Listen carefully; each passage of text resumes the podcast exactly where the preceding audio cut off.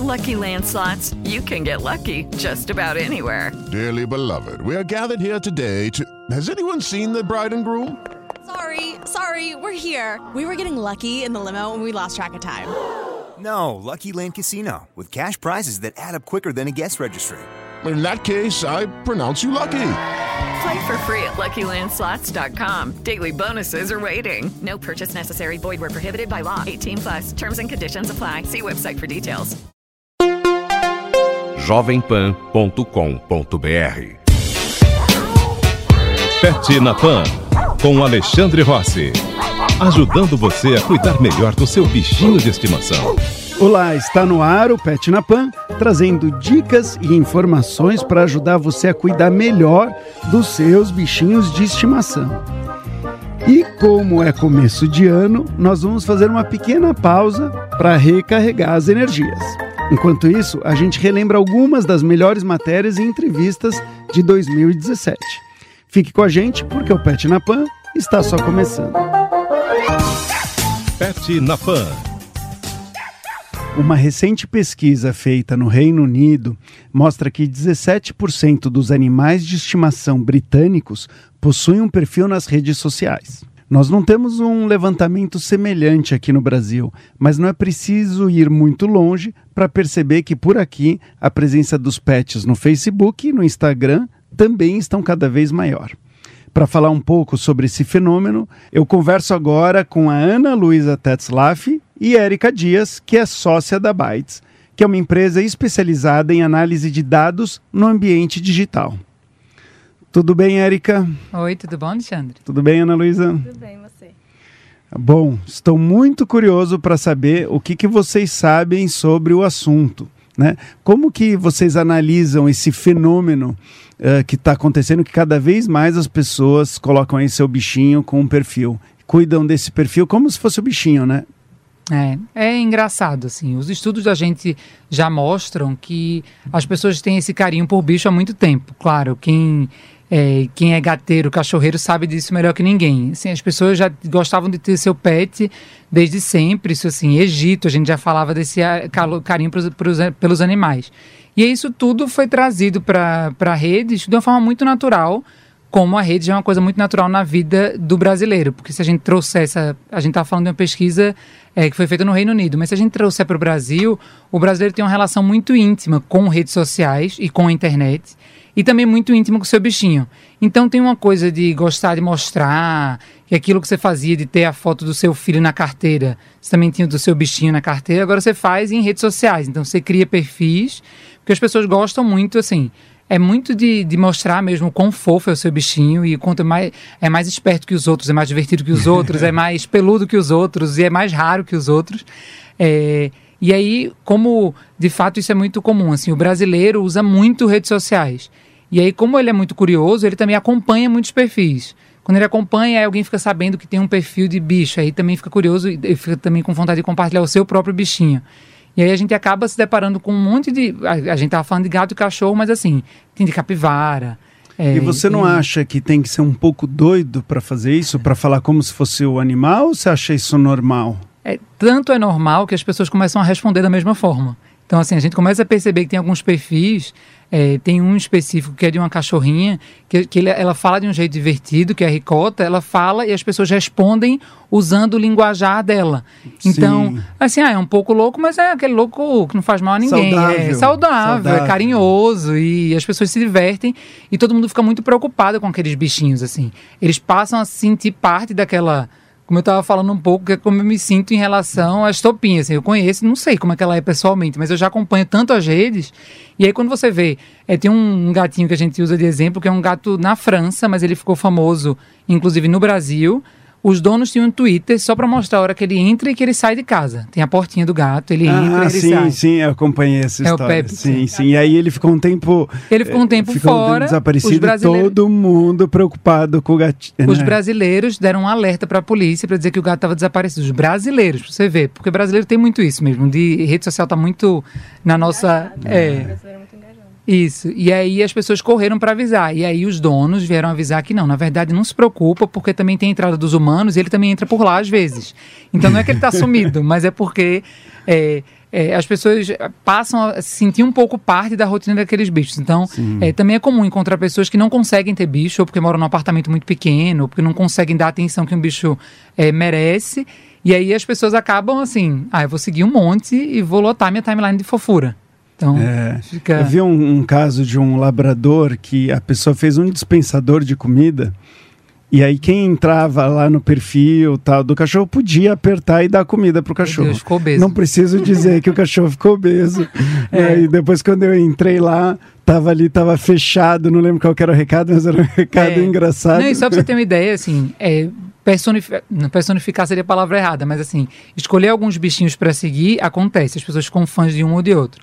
Mas a própria coisa de gostar de ver animais, a gente tem um dado aqui, é, se a gente pegar os últimos seis meses, mais de 11 milhões de menções foram feitas só no Twitter, gatos, cachorros, cachorros, né, que é uma expressão que super colou nas redes sociais, gatinhos, e essas variações, então assim, mais de 11 milhões de menções foram feitas é, no Twitter. Então as pessoas estão comentando e a gente tem um comparativo, assim, só pra É isso uma- que eu ia dizer, assim, se a gente comparar com alguma outra com alguma outra coisa ou A gente fez uma, uma pesquisa rápida para fazer esse, esse comparativo. É, se a gente pesquisar sobre salões de beleza no, no Brasil no último ano, é, vão ter 50 É, é, cabeleireiros. cabeleireiros, É, são 15 milhões de resultados. 15 milhões de Se a gente resultados. fizer uma busca é, no Google. Quando a gente digita por pet shop, são 80 milhões.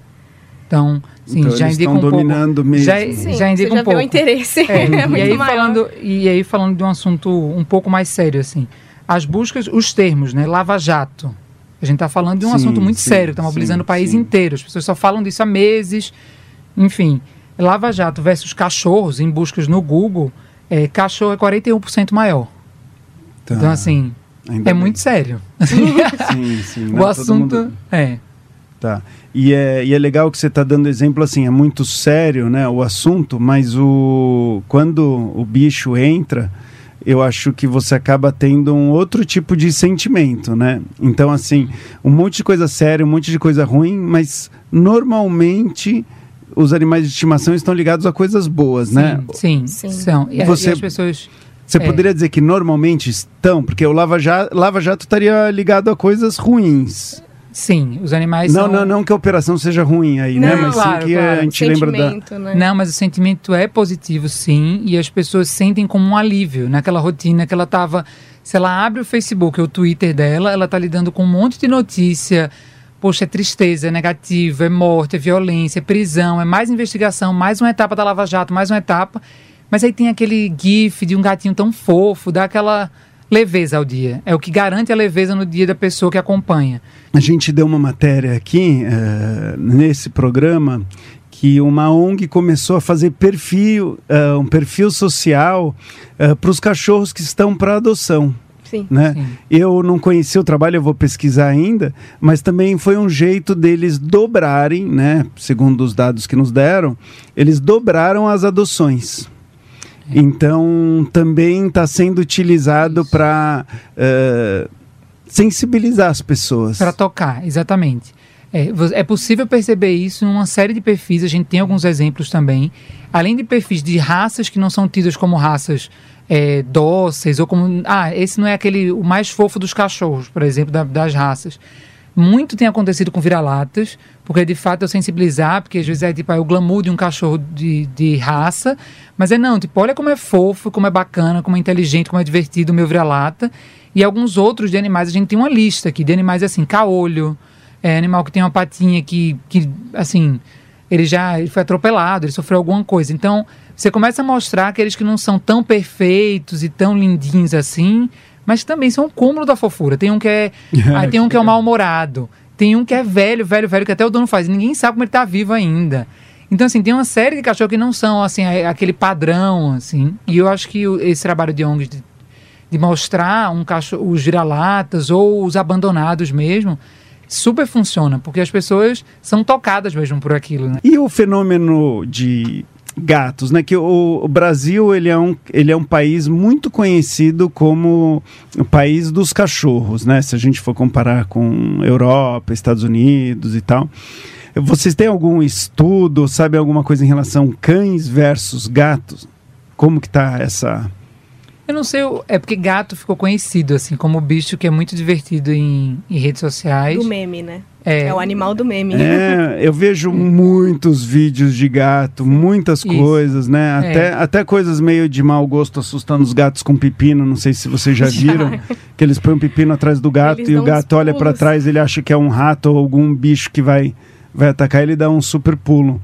É, é difícil fazer um comparativo como esse, principalmente por conta desses diferentes tipos de mídia. Então, como a, quando a gente chama de diferente tipo de mídia, vai ter o vídeo do gato, mas vai ter o GIF do gato, vai ter a imagem, que é o meme do gato. É, hoje em dia, o perfil de fato do gato é mais. Hoje em dia é mais fácil você acompanhar. Na verdade, não é mais fácil, é o que é possível acompanhar o que as pessoas colocam em texto em algumas redes sociais. Então, é, é, difícil fazer um comparativo e dar volume, assim, do que, que seria tá. o bicho mais publicado. Mas gato virou meio que. É até uma piada. Até no, você escuta, às vezes, no mercado publicitário que, assim, ah, se você quer fazer alguém gostar de algum anúncio, coloca lá um gatinho fofo. Porque o gatinho fofo tem esse apelo. É, parece que a fofura foi associada ao gatinho e ele está sempre presente em memes mesmo. Virou o, o animal do meme. É, e já é muito antigo também. Tem o Low Cat, né? Que é o... É, o Low Cats é um foi uma manifestação de meme de gatos que começou em 2006. É, num site que hoje ele já nem é tão, tão utilizado, que começaram a colocar as, as, imagens dos gatinhos em situações estranhas ou parecidas com situações de humanos com frases com a gramática errada, né? Isso em inglês. E aí foi, foi sendo espalhado pela rede, adotado por, outra, por outros blogs de humor que usava muito animal. Mas essa história de usar gatos em situações engraçadas, ela vem de 1800 e bolinha, assim, por um fotógrafo hum. inglês que colocava esses bichinhos, os gatinhos com roupinhas, e em situações assim, é, com uma cestinha de comida, fazendo um piquenique, com um chapéuzinho, e viravam cartões de visita das pessoas, esses, é, essas fotinhos, né? E com frases também engraçadinhas. Então você vê que já é um movimento muito antigo de de criar um meme, né, com esses animais. É, é, então, o gato, o gato é um, uma, um exemplo incrível de, de meme, memificação do animal, é. né? E é impressionante como é difícil a imprevisibilidade mesmo da rede. É porque é isso que a gente estava falando, assim. O Lowcats começou a trabalhar frases erradas, gramaticalmente erradas. As pessoas amavam. Eu estava falando um pouco antes de um perfil que fala errado de propósito e as pessoas respondem Sim. aquele perfil de propósito a rede tem esse poder, né? Ela vai espalhando uma coisa. Você não, é difícil você controlar. Tem um perfil que é o Foca da Meia-Noite, por exemplo, que é um perfil famoso. Aí você pergunta assim: qual é a função desse perfil? Nenhuma. É uma imagem da mesma foca tocando saxofone, é uma montagem. E aí, cada sexta-feira, cada sexta-feira, ela coloca a música lá do. a música escolhida, que aí pega uma versão da música só no saxofone. E a foca fica rodando, e de vez em quando bota umas imagens de gatinho misturado. Não tem, não tem uma, uma razão para aquilo ser divertido, para aquilo ser legal. Mas é entretenimento. Faz, assim, é maravilhoso. Faz o maior é, sucesso e você muito. segue pelo jeito. Eu vejo Ai. todos os dias é. os vídeos e deixa da perguntar, Vocês têm animal de estimação? Sim, sim. Sim? sim? sim. E tem perfil? Tem sim, o meu tem. O meu, eu tenho um pastor de Shetland, ele tem um perfil no Instagram. É Dom Chico. O nome dele é Chico.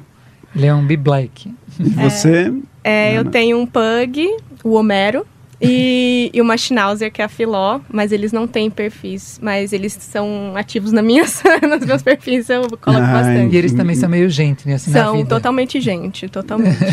oh, muito obrigado. A gente que agradece. Gente que agradece. e, e, gostei de saber mais algumas coisas aqui do mundo social, das mídias sociais, dos pets. É, né, e esse mundo é sem fim. Assim, a gente pode passar uma vida pesquisando o perfil que vai achar novos e novos e novos Nossa. e novos. É super divertido. Legal, é. obrigado. Obrigada. Obrigada. Pet na Pan. Pet na Pan, com Alexandre Rossi. O nosso assunto agora é o apetite seletivo de alguns animais. Será que é manha ou uma questão de saúde? Quem vai responder essas e outras questões para a gente é a médica veterinária, especialista em nutrição animal, Carla Maion. Tudo bem, Carla? Tudo bem, Alexandre? Tudo jóia. Então, muita gente deve te procurar falando que, ai, meu cachorro não quer comer a comida dele. Geralmente, para mim, pelo menos, vem logo em seguida, só quer comer a comida da gente. Né? Isso é verdade. Fala um pouquinho da sua experiência essa relação de se alimentar com o que a gente está comendo, querer comer o que a gente tem no prato ou na mesa, é muito comum dos cães que estão no nosso convívio, né, dentro de casa. E tem muita relação também de afeto, né? Então a gente gosta de oferecer um pedacinho do que a gente está comendo, aquela carinha que a gente enxerga neles, né? Dá até dó. Então, muitas, muitas pessoas se comovem com isso e oferecem. Mas tem alguns alimentos que não podem ser oferecidos. Outros não tem problema, mas alguns realmente podem causar vários problemas de saúde e, inclusive, levar o animalzinho ao óbito. O que mais que as pessoas erram? Que, quais são os alimentos principais que elas dão e não deveriam estar tá dando? A gente tem algumas frutas que têm um potencial tóxico, principalmente uvas, carambola, abacate, as castanhas. Existem algumas castanhas que já estão relatadas causando intoxicação em níveis diferentes de ingestão, mas de modo geral a gente é, evita oferecer e diz que não é interessante então oferecer esse tipo de alimento para os cães e para os gatos. Muita gente fala, né, que ah, eu vou dar uma fruta, fruta não tem problema. Você mencionou a uva. Tem gente que dá uva e não acontece nada com o cachorro. Isso significa que ela pode continuar dando para aquele cachorro ou não? Não, na verdade a gente brinca que esses cães têm o estômago blindado, porque a gente não tem uma dose que causa toxicidade, né? Então, para alguns animais, uma uva é um potencial tóxico para outros, a vida inteira comendo uvas não causou nenhum problema visível, né? Então a gente não tem essa relação de dose e toxicidade. Mas de modo geral, eu já vi pacientes que se intoxicaram com uma, duas unidades de uva, então a gente não tem como saber qual é o limite daquele indivíduo. E a gente prefere aí é, proibir esse tipo de oferta. Tá. Então, uh, eles quererem nossa comida, você considera super normal. Isso não é um problema. Quando a pessoa procura e fala: Olha, doutora, meu cachorro só quer comida da gente. É, eles têm esse comportamento de querer é, se aproximar e, e, até copiar muitos nossos hábitos, né? Isso está relacionado também à nossa alimentação. Então, muitos cães repetem o hábito dos donos é, ao se espreguiçar, ao bocejar, o horário, né, de refeição, de dormir e também do que eles estão comendo. E os nossos alimentos são muito aromáticos, então para eles é muito interessante, né? Se a gente pede uma pizza, o animal fica querendo muito, ele fica enlouquecido querendo aquilo, né? Porque realmente desperta todos os, os sentidos, né? Principalmente olfativo. E pizza pode dar? Não pode dar. Não pode. É, os alimentos muito gordurosos, queijos, né, é, as carnes de churrasco muito gordurosas, elas podem desencadear problemas digestivos, né? Nada que leve a óbito necessariamente, mas que pode causar, por exemplo, uma internação, um animalzinho mais sensível ter a, a, um... E com o tempo pode prejudicando a saúde também, né? Pode, pode. Tá. O principal problema que nós temos hoje, nutricional, é a obesidade. Então, esses alimentos muito gordurosos também favorecem o ganho de peso. Tá. Agora, algumas pessoas né, que vão estar nos ouvindo vão estar pensando assim: não, tá bom, eu dou a comida do meu cachorro para ele, mas ele não quer, ele quer a nossa. O uh, que, que eu tenho que fazer? Deixar ele passar fome? As pessoas ficam muito angustiadas, né? Quando vem que o cachorro não quer comer e acabam colocando outras comidas no prato. É, isso também acontece bastante. Essa mistura, né, do alimento pronto, seco, né, a ração, ou um alimento úmido, mais industrializado, com a mistura do alimento que a gente tem na mesa. Então, às vezes a pessoa mistura com um pouquinho de frango, um pouquinho de carne moída, um pouquinho de arroz. Essa mistura, ela também pode causar alguns problemas, porque ela desbalanceia a ração toda. Então, ela acaba mudando as porcentagens que a gente gostaria que o animal ingerisse todos os dias. Né? Muitas vezes, algumas coisas não tem problema. Por exemplo, misturar um caldo natural de carne, um caldo natural de legumes, para deixar aquele alimento mais aromático, mais interessante, não causa problemas, desde que seja natural e sem temperos, né? Mas quando a gente adiciona carne, quando a gente adiciona um queijo, a gente está oferecendo é, ingredientes diferentes aí naquela composição. Principalmente quando a gente adiciona carne, que são ricos, são, são, são bases é, fontes de, fósforo, a gente aumenta muito a ingestão de fósforo daquele alimento. Né? E o, fósforo ele tem um equilíbrio com o cálcio. Então, se a gente não controla também essa proporção, a gente pode desencadear problemas ósseos, problemas hormonais relacionados a essa ingestão de cálcio e de fósforo pontualmente não há um problema, né? Eventualmente o animalzinho está mais seletivo, Eventualmente, mas a longo prazo isso pode acontecer. Tá, entendi. E aí, então, o, vamos dizer para a pessoa que está dando uma, uma dieta misturada e quer ir só para ração, mas está com medo dele parar de comer ou não comer o suficiente, porque ele não tem um bom apetite. Né? O que, que você normalmente sugere nesses casos fazer? Olha, o que a gente pode adicionar na raçãozinha, né, para deixar ela mais interessante, pode ser um caldo natural, é, a gente pode adicionar as dietas úmidas, é, referências aí do, do porte ou da espécie, né, se, ela, se, se, o animalzinho tem mais interesse por determinada proteína. A gente tem várias opções no mercado de dietas úmidas prontas que vão palatabilizar esse alimento seco. Tá, e é se a pessoa forma. quiser dar alimentação seca e o cachorro não come, tem algum. Bom, você pode colocar alguma coisa para deixar mais gostosa, uhum. mas você vai estar tá sempre tendo que misturar alguma coisa. É, se realmente ele não gosta daquele alimento, você pode buscar outras opções secas, né? Eventualmente mudar a marca e buscar também o porquê ele não está gostando daquele alimento. Algumas alterações de apetite estão relacionadas a problemas é, metabólicos, a problemas de saúde. Então, não é normal um animal não comer de jeito nenhum nenhum alimento. E existem aqueles que não toleram a ração também, não fazem uma boa digestão ou não gostam, definitivamente. Ah, então eles podem não gostar de uma ração por ter intolerância a algum dos componentes da ração? Podem, podem. E aí a gente faz o teste trocando de, trocando de ração, trocando de alimentação para ver se tudo bem, é isso? A gente tenta oferecer outras opções. Se realmente ele não aceita, a gente oferece uma dieta que a gente chama de dieta caseira. Só que essa dieta caseira ela é uma opção desde que ela seja completa e balanceada por um médico veterinário especializado. Não é simplesmente oferecer um arroz, cenourinha e frango. Ele vai comer, ele vai comer, mas ali não tem tudo o que ele precisa. Então a gente tem que passar por um, um especialista para balancear todos os nutrientes que ele tem que ingerir todos os dias aí sim é uma opção interessante tá. para esses que não comem é, a ração com tanto prazer, né? Que, ou que comem com muita seletividade, com muita dificuldade. Um cachorro pode não ter apetite e ficar acima do peso? Como que, que funciona isso? É que apetite e fome são coisas diferentes. Eu costumo dizer, quando eu faço a, a perda de peso para alguns pacientes obesos, eles chegam e falam para mim: Carla, ele está com muita fome. Mas eu falo, ele está buscando outras fontes de alimento? Ele mexe né, na cesta de frutas, ele mexe no lixo? Não, não mexe. Ele está tranquilo com, com relação a isso. Mas quando a gente está comendo, ele quer pedir, ele quer comer o que a gente está ingerindo. Aí eu costumo falar que é o, o, comportamento de gula ou de mendigância, que não é que ele tem fome, ele tem o hábito de comer outras coisas, né? Tá, e é isso você chamaria do apetite. Ele está com apetite para essas ele comidas que a gente está comendo. Ele tem apetite. Mas ele não está passando fome do ponto de vista nutricional, é isso? Não está faltando nutrientes para ele? Não, não está. Se ele estiver seguindo uma orientação correta, e estiver ingerindo aquele alimento principal na quantidade correta, ele não vai estar tá passando fome.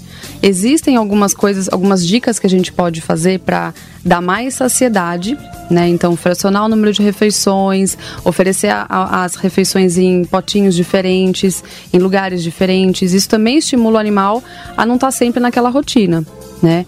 Mas é, se ele tiver na quantidade correta e ainda mais estiver em sobrepeso, provavelmente ele não tem fome, ele tem esse aumento de apetite, né, que também está relacionado a algumas alterações hormonais, que aí a gente tem que, teria que investigar realmente se tem relação ou não, ou se é só um comportamento de, de gula, de mendigância. Tá, e aí um, um cão que esteja ligeiramente ou talvez bastante obeso, o apetite dele tende a diminuir, ele tende a ficar mais seletivo porque ele está obeso?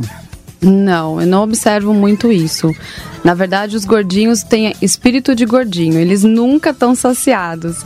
Eles gostam muito de comer, são animais que deitam no pote para comer, é, pedem, eles sabem o horário de comer. Então é difícil você falar, ele, ele vai ficar 100% Ele tá gordinho porque satisfeito. ele tem muito apetite Então, em vez de ficar com menos apetite, ele continua mais, normalmente com mais apetite do que os que você percebe que já são mais sim, magrinhos. Sim, eles gostam de comer. E eu observo muito isso tanto em filhotes, né, que a, as dietas para filhotes são muito saborosas, são muito gostosas, e eu observo muito isso em adultos também. Então tem os candidatos ali que gostam realmente de comer. É, e aí, isso se não for controlado, vai desenvolver obesidade mais dia ou menos dia. Né? Como que a gente sabe que o cachorro está magro demais? Que ele já está, vamos dizer, subnutrido ou que ele precisaria de fato comer mais? E como que a gente sabe se não, ele está num peso mínimo? Tá. Ok, né? Ou não? Isso okay. é bastante importante. A maioria das pessoas não enxerga quando o animal está gordinho. A gente sempre superestima, né? A gente acha que o gordinho está no peso ideal. Mas na verdade, existem scores de avaliação corporal que a gente segue para avaliar se eles estão no peso correto para o tamanho, para a idade, né? Então, um animal magro, que a gente considera um animal abaixo do peso, ele vai ter os ossos, principalmente de costelas, de escápula, e do quadril, os ossos pélvicos mais evidentes. Então a gente consegue sentir os ossinhos e enxergá-los, principalmente. A, a, as vértebras da coluna a gente consegue palpar com, com bastante facilidade. Tá. Né? Isso a gente observa no animal magro. Tá? Um animal que esteja no peso ideal, a gente quer que ele tenha. A gente sente esses ossos, mas a gente não enxerga quando a gente observa o animal. Ele vai apresentar uma cintura, né? Dependendo da raça, essa cintura não é tão visível. Tem animais que têm muita pele ou muito pelo, né? Mas a gente palpando, a gente sente essa cinturinha tá? Que eu brinco que é a cinturinha da Gisele para as meninas. então, quando a gente quer que o animal perca peso, uma das coisas que a gente observa é essa silhueta do abdômen, tá? Então, uh, no animal acima do peso, né, que tem excesso de deposição de gordura, nessas regiões que a gente comentou, então costelas, abdômen, base de cauda, onde o, o rabinho fica inserido, a gente tem deposição de gordura, que forma como se fosse uma gelatina. Né? Então a gente palpa e fica bem molinho, bem é, fácil de identificar. Essa avaliação ela é por fora, né? Então a gente vê essa deposição ou a falta desses tecidos por fora, palpando o animal. Mas lembrar que o excesso de peso ele também se esconde dentro do tórax e dentro do abdômen do animal. E isso compromete a função também de vários órgãos. Então, quando o animal está acima do peso, tem aquela silhueta redondinha, né, que a gente vê certinho, mas lembrar que isso também compromete a respiração, a função de vários órgãos do abdômen. Então, não é só uma condição estética, é uma condição patológica, uma condição que envolve função e doenças também. Tá, entendi, tá? entendi. Mas essa avaliação de score, ela é bem, bem fácil. É, é só a gente treinar mesmo e palpar e pôr a, a, mão ali no nosso animalzinho e identificar se a gente sente com facilidade os ossinhos, se não, ou se os ossinhos realmente não estão possíveis de serem Entendi. palpados. Então, então, se o cachorro tiver nessa magreza que você descreveu, uh, a gente poderia dizer que ele está passando fome no sentido de que ele não está comendo o suficiente e aí não é, não deveria ser só uma questão, vamos dizer assim, a gente tem que aumentar a quantidade de comida que ele está comendo, colocando de repente alguma coisa mais gostosa, ou então, dependendo do caso, procurar o um médico veterinário para entender por que, que ele não quer comer. É isso? Exatamente, exatamente. Ele pode perder peso, né, por uma baixa ingestão de calorias, de ingestão de alimento, ou por uma patologia, uma doença que ele está desenvolvendo e que a gente ainda não descobriu o que é. Então, se for somente por baixa ingestão, é fácil de corrigir. A gente aumenta a quantidade de comida e aos pouquinhos ele vai ganhando peso. Né? E se for não uma, um problema de saúde, aí só o veterinário que vai investigar, fazer exames e tratar. Pet na Pan, com Alexandre Rossi. O Pet na Pan de hoje acabou, mas semana que vem a gente volta com muito mais novidade. Não deixe de ouvir a reapresentação do programa na sexta-feira às 11 da noite, nem de mandar as suas dúvidas para alexandrerossi@jovempan.com.br. Até mais.